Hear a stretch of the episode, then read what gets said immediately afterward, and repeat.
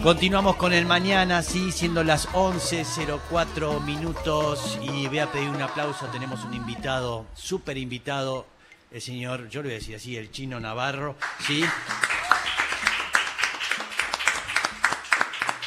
Un lujo eh, tenerlo acá con nosotros, tenemos muchas cosas para platicar, eh, un momento extraño que estamos viviendo y él está ahí metido y está en el medio y cómo es eso estar en el medio de algo tan raro en el que estamos viviendo mundialmente, ¿sí? Pandemias, situaciones espantosas que estamos viviendo y toda una interna que está a flor de piel. Buenos días. Un gusto, buen día, ¿cómo están? Lugar hermoso. Hermoso. Mañana hermosa, nublada. Sí, sí, sí y un lugar hermoso. Sí. Bueno, gente hermosa, vamos a tomar unos mates. Sí. Así que un gusto. Ahí está. San Antonio de San Antonio Oeste. Nació en San Antonio Oeste. Eh, me acuerdo que de pequeño fui, eh, creo que ya está solucionado indudablemente, no tenía agua. Era una ciudad que no tenía agua. San Antonio Este no tenía agua, recibía agua por tren, un tren que venía día por medio de Balcheta y había camiones aguateros que llegaba el tren, cargaban los aguateros y salían a repartir agua por el pueblo. Algunos, en mi casa había aljibe y había cisterna, la cisterna para el, para el, aguatero, y si llovía podías... Este, claro. Llovía muy poco en aquella época. Y en el, en el 72, en 1972, 20 de agosto, Ah, gobierno está Perón ya. No, no. Ah, no. En el 72, eh, dictadura. Ah, Lanuse. Eh, Lanuse. Sí. En mi provincia gobernaba un general llamado Requeijo. Sí. Ellos hicieron la obra, un canal de Valle Medio de Pomona a San Antonio. Sí. Eh, Requeijo después formó un partido provincial que nunca ganó, pero siempre ha tenido buena performance electoral. Y tuvimos agua y hoy tenemos agua. Mirá, yo viví ese momento. Me acuerdo que paramos ahí, pasamos una noche y me llamaba mucho la atención. No había agua. ¿En dónde paraste? Más o menos, si tú te acordás. te estoy diciendo, tenía 10 años. Eh, no, no me acuerdo el, lugar, pero me acuerdo de la situación, ver los, eh, los camiones cisternas de acá para allá, había que ahorrar el agua. Te ¿Cerca de la plaza o lejos de la plaza? Uy, no, no me acuerdo tanto. No me acuerdo, no me acuerdo porque era chico y me había llevado mi papá este, nos hacíamos esos viajes y me acuerdo que pasamos una noche ahí y me llamó eso la atención. Eh, pero ayer buscando, sí, vi que, lo habían podido solucionar más bien. Pero que no hay agua abajo, no hay napa, no, no, no tiene agua. No, no, no tenemos ninguna, ningún río, ningún arroyo. Nada. Y tampoco, como estamos tan cerca del mar y todo eso fue mar hace miles de años, y todo muy salitroso, ahí está la salina Claro. Ahora hay una planta de soda Solway que requiere de la salina como materia prima. De, qué vivía, digamos, el, pueblo? ¿Qué era? Y San Antonio Este, eh, la década del 20, 30, 40 del siglo pasado, sí. era una ciudad, una localidad muy pujante, sí. porque tenía salida al mar, tenía muelles. Claro. Y de, allí este, había grandes galpones que recibían eh, la lana del sur. Ah, va. Y de ahí se iba para Buenos Aires en, en barcos, en lo que hoy vendría a ser un barco pequeño. Sí. Pero para que te des una idea, San Antonio Oeste en la década del 30 tenía dos compañías de teatro. Lo que eso te, demostraba un poco el nivel cultural, el desarrollo social de, de, la, de la localidad. Tuvo matadero en la década del 30, tuvo hospital municipal en la década del 30, tuvo em, biblioteca municipal, mercado municipal, un hermoso edificio municipal, y había una puja de dos partidos, eh, Río Negro no era provincia, o sea que toda esa zona era territorio nacional, solamente había elecciones nacionales o municipales, no provinciales, y había una puja entre un partido histórico que era el radicalismo, de componente alvearista, porque en una de las familias que manejaba el negocio de la lana era una familia patricia acá de Buenos Aires ligados al radicalismo alvearista. Y el, otro partido era un partido que de alguna manera el referente era un comerciante fuerte también de, de la zona, apoyado por toda la... Para que te des una idea, el radicalismo decía del partido de don Pedro Vera, son los indios de Vera, porque todos los morochos claro eran este, apoyaban a Vera y bueno, y ese partido ganaba las elecciones. Después cuando apareció el peronismo, por razones obvias, el partido municipal desapareció. Olvídate. Así Terminó ahí. Bien, interesante. Pues Ahí viviste hasta... eh, Hasta los 17 años, Ah, 17. mi vida bastante con. Yo tengo una vida de novela, hijo de madre soltera, que era empleada doméstica en una casa de familia. Sí. Esa, esa familia me crió. O sea, yo tengo dos mamás, mi mamá co- de, biológica que aún vive, Margarita, Sí. somos descendientes de mapuche, ella está en Viedma ahora, debe tener 82, 83 años. Está bastante bien, con un poco de Alzheimer, pero está, está bien. Es guapa la, la paisana. ¿Y hermanos Y tenés de- ten- de- de- por parte de mi mamá con su esposo, con Sí. Adalberto Navarro, quien fue quien me dio el apellido, pues yo soy hijo de madre soltera. Sí. Tengo seis hermanas, hermanas y hermanos. La mayoría hermanas y un hermano. O sea, no conociste a tu papá. No, creo saber quién es, Ah, sí. pero no, no lo conocí. Y Ah, mi ¿investigaste mi un poco? Ah, me fui dando cuenta por algunas cosas y por cosas que en pueblo chico se cuentan, se comentan. Ah. Tuve necesidad de grande de saber quién era ¿Y, mi ¿Y papá. activaste algún tipo de, de- de Hice, acción para eso? hice, o- pero si te cuento no vamos a hablar nada de lo que les preocupa a ustedes.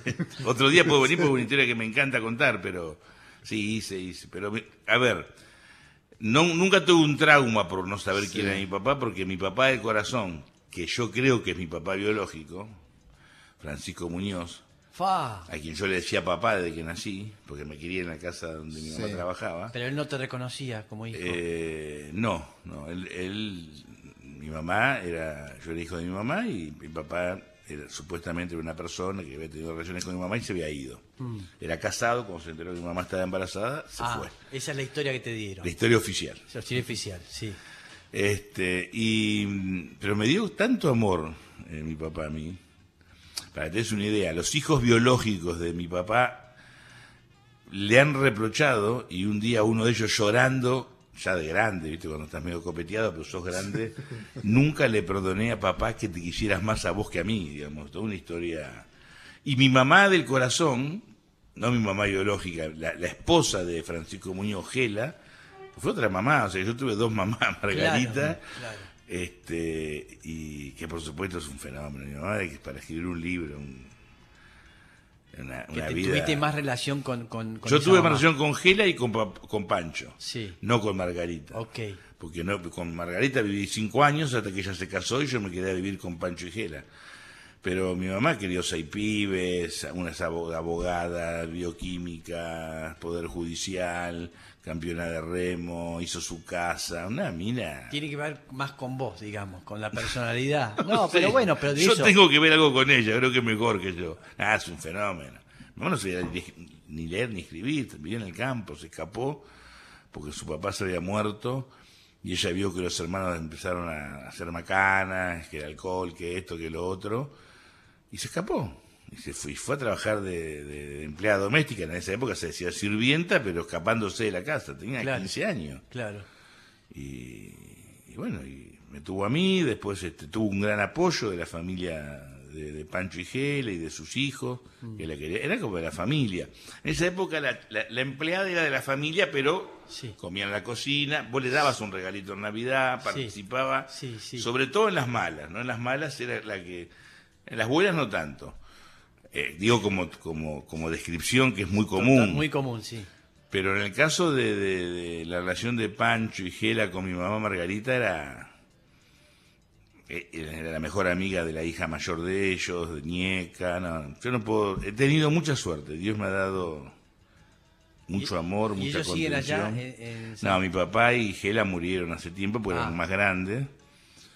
Este, y mi mamá eh, vive y su esposo de Alberto falleció. Mm.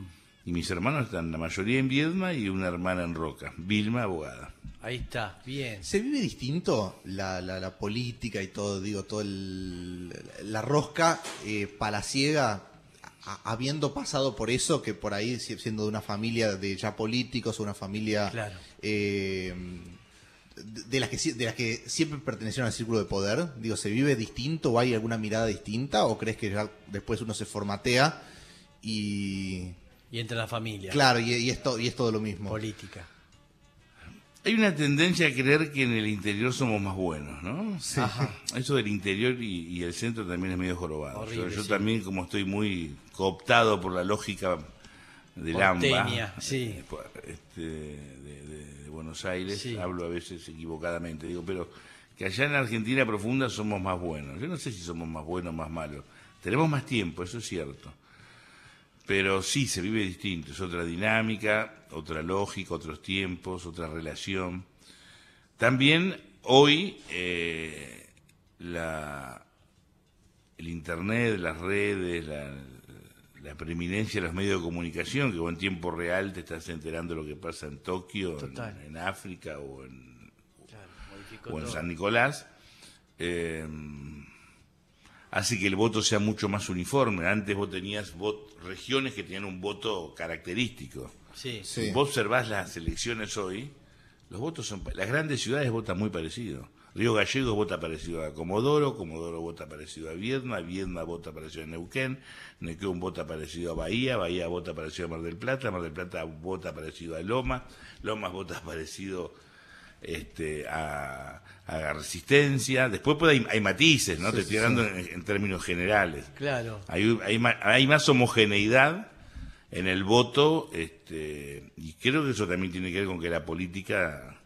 Pero Se existiendo el, el intendente que va caminando por, por, Sí, por el lugar sí, y sí. toca y le viene y le dice, mire, tengo tal problema. Este, sigue existiendo eso. Por supuesto, o sea, vos en cualquier ciudad de 40.000, 50.000, 70.000, 80.000 habitantes, eh, el intendente va al- al- a la confitería o al bar del- del- de la ciudad, va a- al, al banco, va al supermercado, va al club, va al cine, va al teatro, va a la cancha. Claro. la familia, los hijos, los sobrinos, los nietos. Hay una en, en Buenos Aires, una ciudad de 800.000 habitantes, 700.000 habitantes, 600.000 habitantes, que además del Gran Buenos Aires vienen a trabajar muchos a la ciudad. Sí. Y estás más en, en- en tus cosas que en la cosa pública. A veces podés conocer al intendente, sabés quién es, pero no tenés la cercanía bajo ni intendente, ni hablar de lo que es un concejal, un secretario de, de Claro. gobierno, con lo que es un funcionario municipal en cualquier ciudad Mm. este, de, cualquier provincia argentina. Bien, vamos a hablar un poco de lo que está pasando, ¿sí? ¿Qué dijo? Eh, ahí leí un título que dijo el chino que si ganaba, que gana mi ley, ojalá, Ah, que, ojalá, el, sí. que, el, los- que el Frente de Todos está esperando que Milei eh, saque o, o crezca o saque más puntos para dividir votos. Un poco un análisis electoral de lo que puede ser este estas elecciones respecto de esta, de esta tercera fuerza que aparece ahora, que es el, este movimiento los libertario. No, no da un poco de, de- no sé si miedo es la palabra, pero da como una sensación de decir, bueno, ¿Cuál es el análisis que se hace de tener una ultraderecha que es capaz, no, hay que ver las elecciones, pero de sacar 20 puntos o que puede, puede estar midiendo más de 15? Eh, ma- yo no sé si miedo, a mí lo que me, me impacta, y a veces me da un poco de vergüenza propia y mucha ajena, es la que la dirigencia política, empezando por nosotros quienes somos oficialistas, no tenemos idea de lo que pasa en la calle. Mi ley aparece porque nosotros fracasamos. Mi ley aparece como aparece Bolsonaro, como apareció Trump, como apareció cualquier expresión que hoy denominamos de derecha en cualquier democracia occidental, porque los partidos populares no resolvieron los problemas que prometieron que iban a resolver, o que históricamente resolvían. Totalmente. La socialdemocracia alemana resolvía problemas en la década del 70, 60, tenía 50% de votos, era un partido de masa, lo mismo el socialismo francés, lo mismo los demócratas en Estados Unidos, bueno, eso hoy está en crisis. Nos pasa a nosotros como peronistas, nosotros no hemos podido resolver los problemas, este, después podemos analizar por qué, cómo, quién hizo más, quién hizo menos. Yo no quiero entrar en eso de los traidores, es fácil agarrar el pizarrón y, y descalificar como si fuera un partido de fútbol, porque creo que el problema más estructural. Pero el fracaso de la política es el alimento de los Milei. Entonces, nos- ojalá tengamos tiempo de acá a agosto, de, primero de seleccionar en un proceso de, de inteligencia emocional, política, cultural, racional, eh, propuestas y candidatos para las PASO. Después ir a unas pasos este, hablándole al, a, a la mujer y hombre de a pie. Vos escuchás que hay encuentros, congresos, discursos que hablan de cosas que no le importan a nadie. A nadie. A nadie. ¿Y se puede construir eso en tres meses, cuatro meses, hasta, hasta Fa. un cierre de listas, cuando el, el análisis o el diagnóstico es que no se ha podido construir en estos años? Y a priori es de- uno diría que no, que es muy, que casi imposible. Pero muchas veces eh, los procesos se van dando por empuje, empuje, empuje, empuje, hasta que saltás el, la vereda, saltás el, la zanja, atravesás la pared, de golpe mirás y ves lo que antes no veías, este, y lo tenías a tu vista, pero no lo veías. Y, y sobre todo es cómo lográs empatizar con la sociedad. Pero la sociedad lo ve. A lo mejor no lo pone los términos que lo ponen los políticos. Viste que los políticos muchas veces hablamos difíciles. Este, ni Mm. Sí, te cuento los economistas, los sociólogos, todo, todo el mundo en un concurso. ¿Qué quiso decir? Sí. Eh, No, y además hablan de, de problemas que tienen ellos fundamentalmente dentro del partido, que a la gente tampoco le importa. ¿eh? Está- Tenemos una ventaja que juega a favor nuestro. Aunque la sociedad está enojada con nosotros. Con la política. Mm. Principalmente con quienes somos gobierno. Más allá de todas las cosas buenas que hemos hecho y que podemos Mm. fundamentar. Ser conscientes también que hay cosas que no hemos hecho, otras están por la mitad, otras lo hicimos mal. Eh, es que la gente está enojada con la política. Nosotros cobramos doble porque somos oficialistas. Sí. Nosotros somos los políticos a cargo del gobierno. Pero la sociedad que no quiere que no quiere quilombo, la sociedad quiere Pasarla resolverme el problema. Claro. Y si no me resolver, me rompa la pelota. Claro. No me lo puedo resolver, bueno, déjame tranquilo. Claro. Yo intento resolverlo yo. ¿Qué, per- qué percibe? Que no te lo resuelvo. Pero además, cuando vos tratás de dar la vuelta, vengo yo, aparezco y te digo, no, pero te falta la autorización. Pero flaco, yo tengo que ir al almacén, porque no morfo. No, no, pero, pero fui el otro día y me rebotaron. Sí. Bueno, te di un ejemplo tonto, No, sí, sí, pero sí, esto sí, pasa. Todos los días, seguro. Seguro. Son ejemplos tontos, pero que implica que una familia morfe o no, que haya Claro. un empleado más o no, Sí. este que tu pibe pueda comprar los útiles para ir a la escuela. Hay cosas que son. Y, y a veces me- yo siento que la dirigencia política. Eh, yo siempre me incluyo, porque me, parece que sería deshonesto apartarme. Pero también a veces pienso, bueno, yo lo veo, yo trato de no hacer eso, por lo tanto Claro. me meto y salgo, porque hay cosas que nosotros, yo no, yo no soy parte de esa dirigencia que no tiene ni idea de lo que pasa en la calle. Pues yo ando en la calle para bien y para mal. Otro día me agarró una señora. Yo estaba yendo a. Yo trato de desengordar, tengo una lucha histórica este, para bajar de peso, porque tengo. Soy ansioso y, Sí, sí. y, un poco- y mi angustia oral me la, me la morfo. Entonces hago gimnasia, esto, lo otro, para no. tratar de frenar mi exceso de peso y bajarlo. Y hay un profesor de educación física que me ayuda, un pibe, un compañero, dos veces por semana. Y yo me había enterado de la noticia, camino a, a ir a buscarlo, de la pibita que había fallecido cerca de la casa de gobierno. Sí. Sí. Y qué yo, te indigna, te da bronca, te ganas de llorar, sentís vergüenza, te, es una cosa... Y después seguís, ¿no? no tratás que no te paralice, no, no, no tenés forma ya de, de resolverlo, pensás cómo podés ayudar para que eso no se repita, sabés que el problema es mucho más complejo, etcétera, etcétera. Estaba haciendo una actividad y una señora me miraba, me miraba y me decía cosas, muy respetuosa, pero me, me estaba interpelando duramente.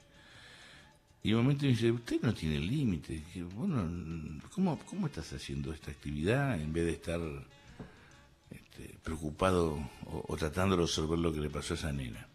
Y de su punto de vista tenía razón. Sí. Por supuesto, yo no, te, no te- estuviera ahí o en cualquier otro lugar, no, no tenés cómo resolverlo. Pero cuando vos sos un hombre público, cuando vos tenés cierta notoriedad y vas a los medios, después te expones a que te digan cosas y tenés que bancártela. Claro. Y era una señora con una cara de buena, una mujer de bien, una mujer de clase media, con dos perritos, educada, no es que... Y aunque me hubiese reputido, tiene todo el derecho, Sí, ¿entendés? sí, total. Este, y yo siento, digo, a pesar de que uno trata de ver, aprender, de tener empatía, esa mujer no nos vota más, Sí, sí. nunca más. Este, lo mejor que nos podría pasar si nos votaba a nosotros, está mal que diga esto, pero Sí. bueno, que no vaya a votar, si no es un voto en contra. ¿Y cómo pensás que todo esto se puede destrabar? ¿No? Se- es como que me estás diciendo que está todo trabado, porque no se puede modificar, no se puede volver a que la gente crea eh, con, con hechos. Es, un- es una realidad rara, ¿no? Muy rara, sí. Eh, primero, ¿ustedes toman Dale, sí. Convengamos que vos tenés 100% de inflación, Sí. ustedes la guita no le alcanza, ninguno de ustedes debe llegar a fin de mes, como la mayoría de los argentinos, y paralelamente hay laburo. Sí. Y hay más laburo que antes. Y hay mucha gente que trabaja más. Lo que pasa es que ese más laburo o ese trabajo más que tiene respecto a otras épocas no se traduce con un ingreso acorde para que vos puedas, a pesar de la inflación, llegar a fin de mes. Yo no Sí. estoy diciendo con esto que vivamos con inflación llegando a fin de mes. No, y Pero- aparece el fenómeno del trabajador pobre. Bueno, empieza a aparecer el trabajador pobre. Sí. Empieza a aparecer, y ya no el trabajador pobre informal, no, Claro. el trabajador pobre formal, ¿no? El que tiene aporte, que tiene este, jubilatorio, que tiene la social, etcétera. En ese esquema vos después ves, yo eh, ya, eh, como, como muchos no sé, pero yo me quedé en los 60, 70, 80 con la música, con el cine, con los jugadores de fútbol. Entonces veo carteles que no sé quiénes son, pero después te enterás que llenaron un teatro, que llenaron acá na- por... Cinco por River, Crespo, hicieron cinco Sí. River. Este, hay un, ¿no? un nuevo estadio y Sí, lo sí, sí. llenan, o Fito... te- Bueno, Ima- Coldplay metió 10 River. bueno, eh, Fito está haciendo unos recitales exitosos y, y sí. gracias a Dios está bárbaro. Sí, sí. Digo, pero vos ves cosas paralelas. Un amigo recién me decía, estaba hablando, en La Plata anoche dice no había gente en, en los boliches porque lo- empiezan a haber fiestas familiares, o chicos, chicos de 25 o 30 años. Y yo a veces salgo por San Telmo o Barracas a caminar y veo lugares llenos. Sí. Otros no tanto. Eh, Entonces vos ves que se mueve la economía, que, bueno, ni hablemos de los que están volando en términos económicos y sectores que están yendo muy bien. sí. Lo que acá hay claramente una matriz que distribuye más la guita. Porque si Argentina crece, si Argentina le va bien, pero a los integrantes de ese país en la repartija, a algunos le va muy bien, a otros bien y al resto sobrevive y a otros mal, hay un problema de matriz. ¿Cómo se logra eso? Y a mí me parece que se logra con una actitud, primero diciendo que de una vez por todas podemos tener un diagnóstico que la sociedad lo entienda y lo crea Sí. y que nuestro accionar esté en consonancia con ese trabajo. Y nosotros a veces, incluso de, de buena leche, muchas veces la clase dirigente, actuamos como si fuéramos una clase especial, como si fuéramos privilegiados, ¿entendés? Y algunos hasta se creen, dicen, no, no, pero yo laburo todo el día. Y es verdad, hay compañeros que laburan 22 horas, 14 horas, 18 horas, que han perdido, de- han dejado en, en- en la política su vida, su pareja, presos, exilio. Este, t- en, en general la política es sinónimo de corrupción. Yo tengo un montón de ejemplos de gente que absolutamente honesta, pero cuando el sentido común empieza a girar en una dirección, vos tenés que ser y parecer. Y tenés que dar las peleas que da la mayoría de la sociedad. Eso no significa que no dé las otras peleas Sí. que la sociedad en su legítima urgencia no visualiza. Pero para que esa pelea que vos das, que es estratégica, tenga valor y el compañero del barrio o, o de la fábrica o del almacén la pueda visualizar, compañero o no compañero, nos vote o no nos vote, la pueda visualizar, vos tenés que poner todo el empeño en resolver los problemas ahí abajo. Sí. Si no, el tipo dice, este chino de qué me habla, este me va a bolsiquear el gordo este. Viene ahora porque hay campaña, me quiere que lo vote y después no viene más. Sí. Y los problemas siguen siendo más o menos lo mismo. Y yo voy y le tiro con estadística. Sí, El sí. tipo- Ahora, esto, que vos describís de crecimiento con falta de distribución. Yo ah, rememoro eh, diciembre de 2020 eh, un discurso, un acto en el Estadio Único de La Plata en el que Cristina dijo se viene un crecimiento, eh, pero ojo que no se lo lleven cuatro vivos, dijo en su momento. ¿No es un poco una cristalización de eso que decía Cristina antes de que pase esto? Sí, absolutamente. Y digo, ¿no hubo un análisis cuando finalmente se empezó a visualizar este debate? No, no, porque el debate empieza antes. Sí, Pasó lo mismo en el 84, en el 88, en el Sí. 90, en- y pasó nuestro gobierno. Sí, Nosotros no pudimos romper una matriz que se construye en la dictadura y se consolida con el menemismo, que, es- que además es global, sí, que no es un problema local, que es concentración económica, globalmente hablando, sí. extranjerización, globalmente hablando, y un sistema financiero que pasa por arriba del sistema productivo. Sí. También es un tema global. Nosotros, a pesar que el gobierno de Néstor y Cristina fue lo mejor que nos pasó del 70, de, de la dictadura para acá, del 74, 75, 76 para acá, obviamente la dictadura no la conté, del 83 para acá, nosotros no podemos romper esa matriz. Es más, creo que no la habíamos visto. Sí. ¿Por qué? Porque los argentinos tenemos esa cuestión, o, o el mundo, qué sé yo, pero a veces te- el discutir más eh, el corto plazo nos impide ver el largo plazo. El Sí. discutir los errores del partido que perdimos nos impiden discutir el campeonato que perdimos. Claro. Porque vos no perdés un campeonato en el último. Es verdad, el arquero se equivocó, se comió el gol Sí. pero hay 40 partidos que jugaste que si hubieses ganado el otro, aquel, Mm. no- y este partido llegabas con cuatro puntos arriba. Y, y a veces somos, este, damos discusiones de buena leche o mala leche, o porque somos así, o porque es la naturaleza del ser humano, eh, no con todas las cartas sobre la mesa. Sí. Porque no, nosotros, por ejemplo, acordate que en el 2014 no midimos la pobreza. Sí. Llegamos a decir que, no, ¿cómo vamos a medir la pobreza? Es indigno. Sí, sí. Como que vos vas al médico y te, te piden la, No, yo no le tomo la temperatura porque. No, te que tomar la temperatura para saber cuánta fiebre tenés, a ver qué tratamiento te doy. Sí. Bueno, Ahora, entonces, ¿no hubo- cuando nosotros nos enredamos en lo ideológico Sí. y perdemos de vista la realidad, por más que sea de buena leche, la pifiamos. Sí. Si no es inentendible que en 100 años de democracia nos haya ganado Macri. Yo entonces, si, no- si nosotros somos unos fenómenos, ¿por qué no ganó Macri en el 2015? Sí. ¿Por qué nunca nos animamos a discutir qué pasó? Pero no para flagelarnos ni buscar culpables, sino para no cometer el mismo error. Sí. No hay, o yo no conozco otra. Si usted un programa eh, eh, tienen un problema, pues no hace un trabajo post programa, che, cómo Sí. lo mejoramos, qué pasó, la conexión, pero no, vos hablaste mucho, eh, pero el chino era un pesado, no, no te Sí. dejaba ver. Bueno, pero te pelea. Pero no bueno, no también, tratan de eh, corregirlo. sí, no, pero- hace- no hay autocrítica, crítica, no se pelean entre ustedes. Bueno, la autocrítica fue un tema, digo, recurrente sobre todo sobre el final del gobierno de Cristina. Ahora, me da la sensación de que... Yo no quiero hablar de personas porque si Sí. no se... Para mí el no, problema de es colectivo, de es proceso. Sí. Porque los procesos los cambian los pueblos. Sí, En ese proceso, Perón, Néstor, Cristina, Alfonsín, Sí. Napoleón, San Martín, Churchill, Roosevelt, de un lado y del otro, todos juegan un rol, obvio. Sí. Pero todos esos personajes sin protagonismo popular, sin organización popular, Sí. no existen. Bueno, había un sector del Frente de Todos que, eh, a partir de esa advertencia de Cristina de 2020, sobre finales de 2021 empezó a advertir, che, pasó al final lo que se temía que pasara, que es que hubo, em- empezó una matriz de crecimiento sin distribución. La reacción del Frente de Todos, a mi entender, o de por lo menos la parte oficial, gracias, del Frente de Todos, fue eh, una reacción de, bueno, estos son molestos, o hay como una idea de interna, o que quieren cargos, o, o una discusión que se tornó palaciega de un reclamo concreto que era económico.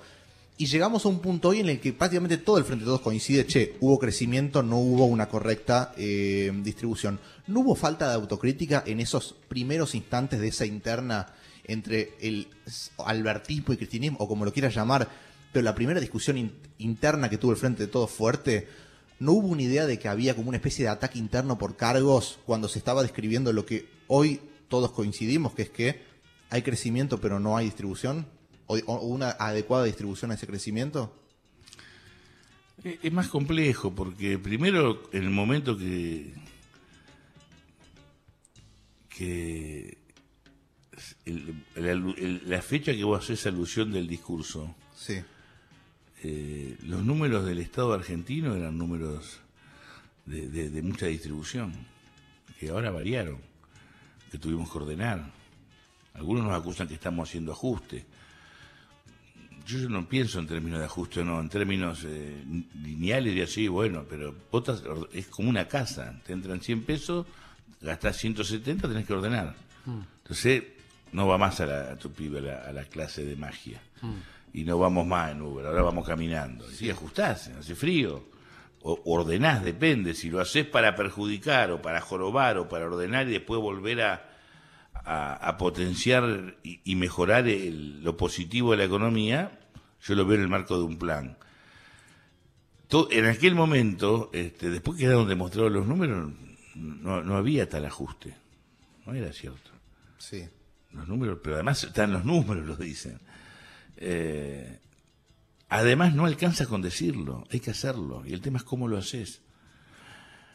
Debatiéndolo públicamente, descalificando públicamente, operando públicamente o discutiendo donde se debe discutir para resolver los problemas. Si yo lo debilito al ministro de Economía, si yo lo debilito al presidente, si yo lo debilito a tal otro ministro, ¿a quién beneficio? A los grupos económicos, al pueblo argentino, a los que quieren llevársela porque son cuatro vivos, que son vivos de ahora y de antes. ¿A Sí. quién beneficio? Sí, a ver. eh, Te pregunto. No, no, no, pero digo, eh, hoy hay expresiones sobre el. ¿No, correspo- no correspondería Sí. si pensamos en el bien común y queremos pensar en el argentino ese que hoy está medio enojado con la política, que nuestras críticas, que por ahí son válidas, legítimas y seguramente muchas razonables, se hagan de una forma que sirvan para que después haya un resultado concreto en la operatoria? Sí. Y no, ¿de qué sirve decir yo te dije? A veces el yo te dije tiene más responsabilidad que el que vos no sabías. Claro. si vos no Sí. sabías, vos no sabías. Yo sabía. ¿Y por qué no traté de buscar la forma de, de explicarte y convencerte de cómo era la, cómo se cruza la calle? Sí. Pero ahora no se hacen reclamos en público ahora desde todos los... Yo veía el otro día el acto del lanzamiento de, de La Patria de los Comunes, que es el partido que lanzaron con las organizaciones sociales, y había reclamos y había digo, críticas y cuestiones al- a la política económica, había... No, pero yo lo estoy haciendo ahora. Sí. es- yo trato de no personalizar, porque somos todos parte de la crisis. Sí. El problema es cuando vos decís Juan Pérez, vos decís, bueno, vos decís Cristina, y yo opino algo, y cualquiera dice, no, el chino está apoyando a Cristina. Alberto, yo digo, no, él tomó distancia de Alberto. Sí. No, Massa, no, dijo que Massa ajustó. No, Guzmán, no, defendió a Guzmán. E- es- e- eso no- nos lleva a un- nos achica el debate. Sí. No- Nos achica la cancha. El- el- eh, tenemos que debatir más allá de los nombres, porque lo que está claro, que en el año 1975 Argentina tenía 8% de pobres. sí. En 1980, después de seis años de dictadura, teníamos entre 18 y 20% de pobres. Y a partir de ahí nunca más la pudimos bajar y, y va subiendo. Y va subiendo. Y nosotros no sé si teníamos pobreza estructural o cómo era la pobreza estructural aún en la dictadura. Sí. Bueno, hoy tenemos pobreza estructural. ¿Y cómo lo resolvemos? No es un problema de ajustar, no alcanza con ajustar tarifa, salario, este, no- e- es más complejo. Nosotros estamos hoy en una sociedad donde se discute el subsidio en la inversión social y no se discute el subsidio en la inversión a importantísimos grupos económicos que hace 40 a 50 años se benefician a costa del pueblo argentino. Bueno, creo que eso es, eh, eh, eh, Chino, lo que acá- Hablamos de la deuda externa. Sí. Yo me pregunto, ¿por qué del 83 a la fecha nadie separó casi el 40% de el porcentaje de la deuda externa que corresponde a los grupos económicos privados que Caballo estatizó? ¿Por qué nadie lo hace? Se supone que no es legal ¿Cómo que no va a ser legal? ¿Dónde dice que no es legal? Eh, reprivatizar una deuda que fue estatizada. No, no, reproducir no. Que se hagan cargo. Primero, se, primero investigar. Sí.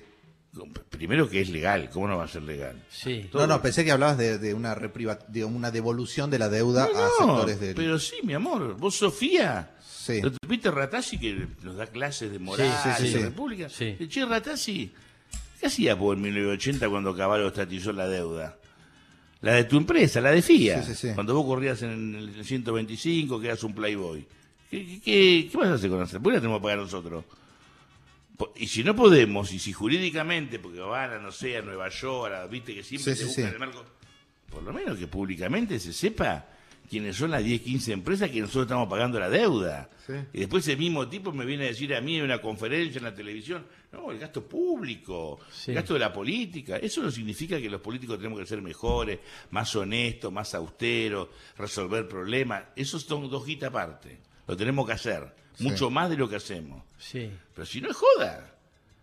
Resulta que vos vas a, a- a la Nación Más y te dan toda una explicación de los gastos de, de inversión social, Sí, sí. de los dos lados del mostrador. Sí, sí. Y cuando hay alguien de la UIA, el Ministerio de Producción, ¿no está de los dos lados del mostrador? Sí, sí. No, el propio Y grupo, cuan- y el propio grupo La Nación cuando- también. Sí, sí, no, no. Y cuando fue Galucho a IPF, ¿no estaba a los lados del mostrador? Sí. A tal punto que cuando se fue de IPF armó una empresa que ahora está en el mercado. ¿No está de los lados del mostrador? Sí, sí. Y cuando lo ponen a Brown, el, el de la anónima, a cuidar los precios, ¿no está al lado del mostrador? Y esto te lo digo para propios, para extraños y propios, porque también lo escucho en la fuerza política nuestra. Sí. No, no, porque no pueden ser las organizaciones sociales los que discutan los, los programas sociales. ¿A quién lo va a discutir? Si no son los compañeros que representan a los que se cagan de hambre, Sí. a los que se organizan. ¿Dónde estaban todos ustedes que critican los dos lados del mostrador cuando hubo que bancar 15 mil ollas populares en plena pandemia? Yo no los vi. Sí. Y lo digo porque recorrí, no digo todas las ollas, pues es una exageración, pero el Gran Buenos Aires lo recorría todos los días. No vi un solo político, no vi un solo concejal, no vi un solo intendente, no vi un solo diputado o dirigente de estos que hablan mucho y putean. Yo no los vi. Sí, sí. Va, algunos vi, perdón, corrijo. Vi algunos. Miento. No quedemos mal con todos. No, no, no, pues estoy acordándome. A Bernie me lo yo con Bernie discuto siempre, pero a Bernie me lo cruzaba en todos lados, por Estaba, ejemplo. Sí. Estaba. Pero ¿no crees que todo esto tiene que ver también con el, el, digamos, el protagonismo del poder económico eh, que, que lo tuvo en este tiempo, haberse enfrentado a Clarín, esa lucha, que Clarín gana, ¿no? Ver que todos se han potenciado, hablas del grupo de la nación, todos están ahí afuera como diciendo, no pasa nada, pasa lo del lago escondido, es como que todo ya es como pornográfico, antes se ocultaba eso, ahora ya no, y no les importa, y hay gente que hasta apoya, me parece bien que hagan eso, porque hay que terminar con esto, está creído, los medios, todo ha, ha- ha- ha Pero porque modificado. nos lleva una agenda que le conviene a ellos. Y nosotros a veces pisamos el palito y jugamos la misma agenda. Y sí, Yo pienso igual que yo, me parece un disparate lo del agua escondido. sí, Hay cuestiones de la justicia que son absolutamente increíbles. ¿no? Sí. El fallo de, de la Corte respecto a la coparticipación de la Ciudad de Buenos Aires es increíble. No está fundamentado. Una norma básica del derecho. Los fallos se fundamentan. No está fundamentado. Pero si ese debate vos no lo das con la misma fuerza y las movilizaciones que querés hacer para putear a la Corte no le pones la misma fuerza para discutir la inflación, ¿cómo te la gente te mira y dice, ¿qué? Claro. ¿El lago qué? claro, ¿Qué, claro. qué corte? Me corte y un huevo, confección. claro. No, si Claro. el tipo no llega a fin de mes. Si Mm. tiene, cuando baja el colectivo ahí en, en, en La Noria y tiene que caminar dos cuadras para tomar otro para ir al fondo de Villa Albertina, lo chorean. O sos de clase media en Lanús y vas a meter el auto en el, garaje y tenés pánico porque te choreen. O sos una familia de clase media caballito y tenés que sacar tu pibe del colegio de, o, o de un club porque no puedes pagar la cuota. Y yo te quiero dar un debate ideológico, ¿no? La realidad es la que tenemos que discutir y resolver. Entonces ahora hay tiempo, es muy poco el tiempo que queda.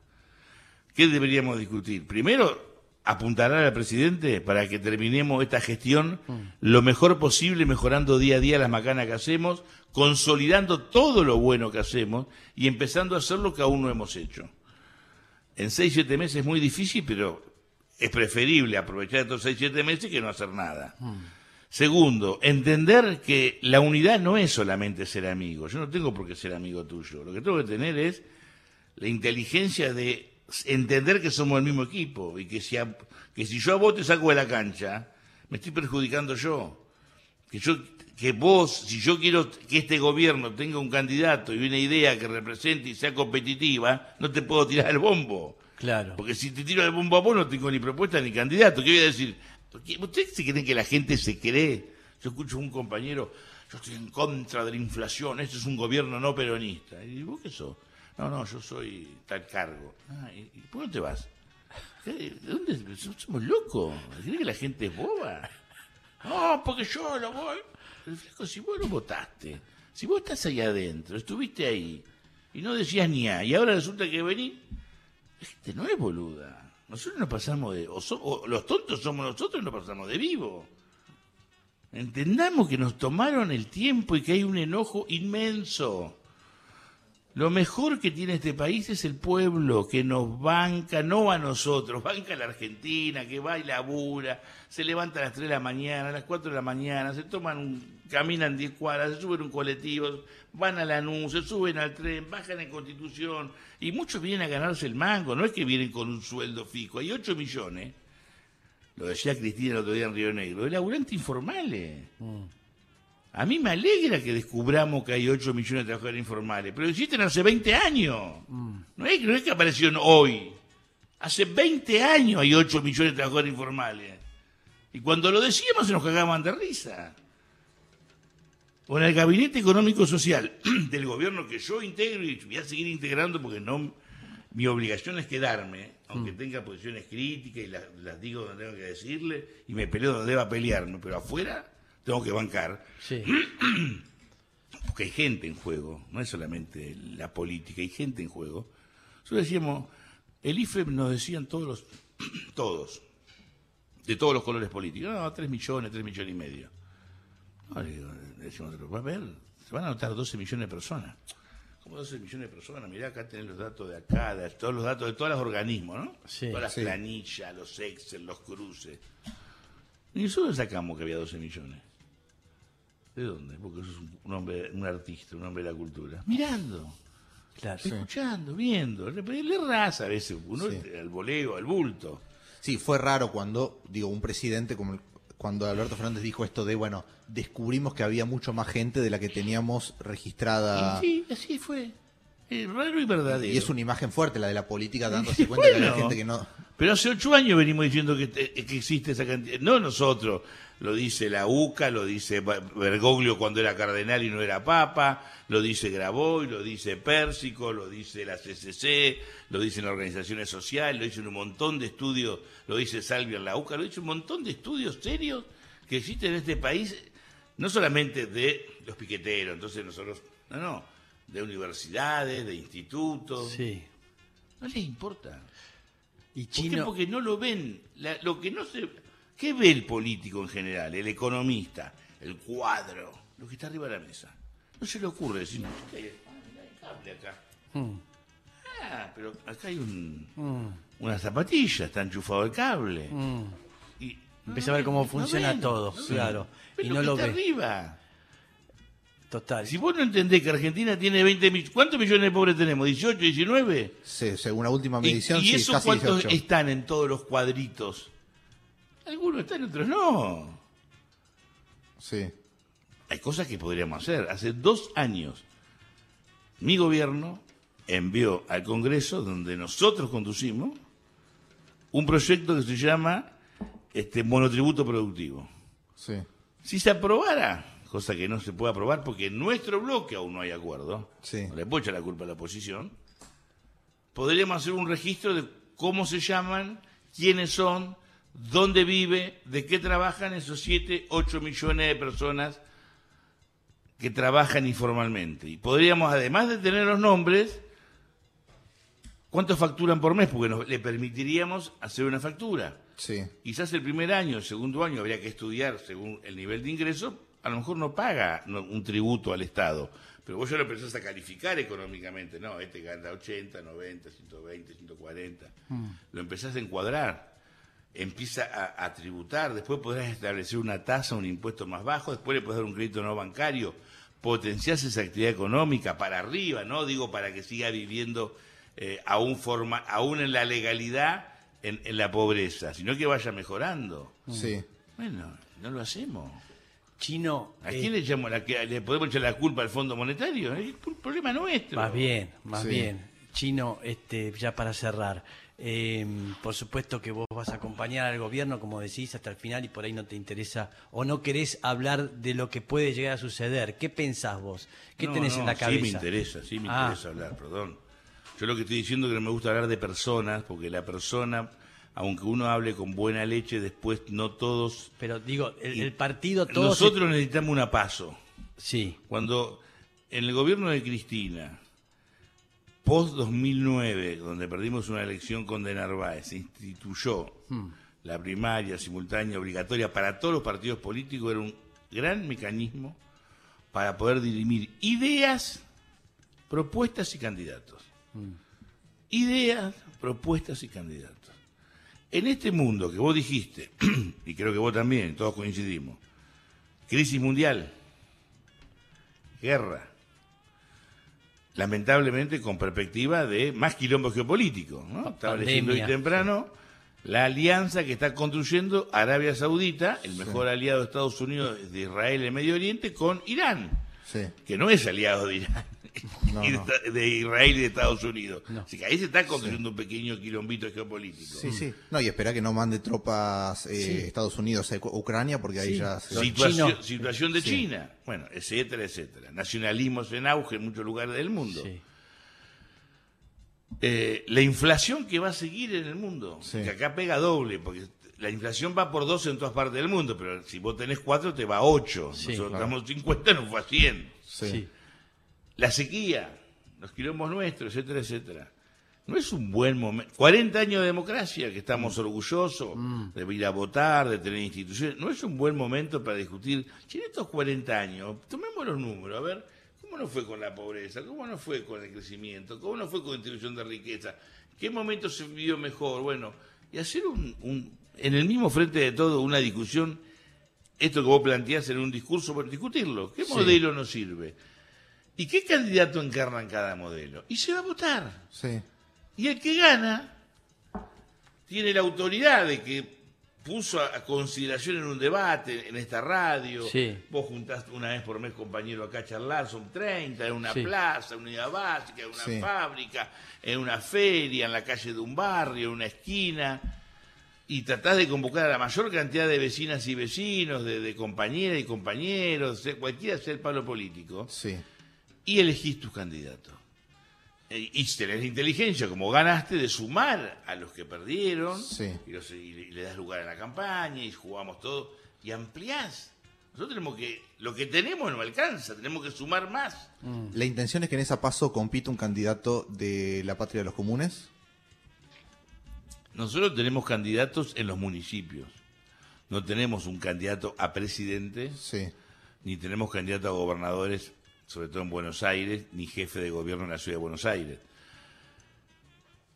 Nos parecería saludable que dentro del Frente de Todos pudiéramos tener pasos para sumar, para acrecentar, no en contra de nadie, sino a favor de fortalecer el espacio. Sí. Que sean muy competitivas, pero te repito, muy vinculadas al día a día de, lo- de- de los argentinos. Por supuesto, si después pasa lo que pasó hace dos años, que habiendo paso no le dieron curso a nuestras listas, o como ha pasado en otros momentos, nosotros vamos a ir igual. ¿Por dentro o por fuera? Pues ya a esta altura Sí. nunca fuimos empleados. Nosotros, nosotros podemos decir muchas cosas. Hay periodistas que dicen de todo, bla, bla. Pero lo que nos dice es que somos empleados. Empleados no somos. Somos militantes, somos cuadros, somos dirigentes políticos. Elegimos esto hace 40, 50, 30, 15, 10 años, según la edad del compañero, porque creemos que la política sirve para cambiar la realidad. Lo que no vamos a acompañar nunca más, porque este proceso para nosotros ha sido muy doloroso, Sí. porque cuando, hay gente que cuando te putea, yo no tengo ganas de en- discutir, tengo ganas de dejarme a llorar porque tiene razón lo que dice. Y yo me tengo que hacer cargo que soy parte del gobierno. Sí. Yo le puedo decir, mire, yo pensaba distinto, yo decía que había que hacer lo que usted dice, pero eso no sirve. Porque soy parte de esto y me la tengo que bancar. Sí. Las buenas y sobre todo las malas. Por eso sos parte de un equipo, de un espacio, de, una- de un, de un movimiento. Si no, es fácil estar en las buenas. Pero no nos vamos a dejar arrastrar por una política que, que lo único que sea es discutir candidatos, discutir este, situaciones personales, particulares. nada. Mm, bien, se entendió. Nosotros Chino, queremos discutir la Argentina Sí. y el destino de los argentinos, no el destino de los dirigentes. Chino, podemos estar un rato más, pero el programa termina. Así que eh, te invitamos en otra oportunidad, queremos seguir Dos charlando. Dos horas para el chino la próxima. ¿Escuchó la producción? Dos horas, ¿sí? Porque tienen. y, de- y muchísimo más. Eh, gracias, chino, por estar acá con No, nosotros. no, gracias a ustedes, la Sí. verdad, un, un- un orgullo. Ahí está, mira el teléfono, dice. Luis Fernando Chino Navarro, secretario de Relaciones con la Sociedad Civil y Desarrollo Comunitario de la Jefatura de Gabinete de Ministros. Esa es la función que está teniendo el chino, ya lo sabemos, en este gobierno. Le agradecemos mucho.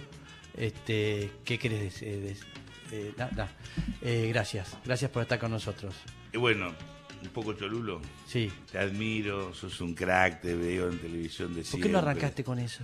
Bueno, pero te lo quería decir. Sí. porque yo- ¿Por qué pensás que vine Pero acá? quería hablar miré de tu eso nomás. casa? Yo quería hablar de eso nada Cuando, más. bueno, la próxima vez venimos dos Me horas importa y yo... tres carajos la, La política. política. Sí, pero- Gracias, Es que Chino. vos sabés lo importante que es eh, tener gente aguda, ávida, valiente en el mundo cultural y artístico. Eso Gracias. es la vanguardia de los cambios. Gracias, Chino. Gracias.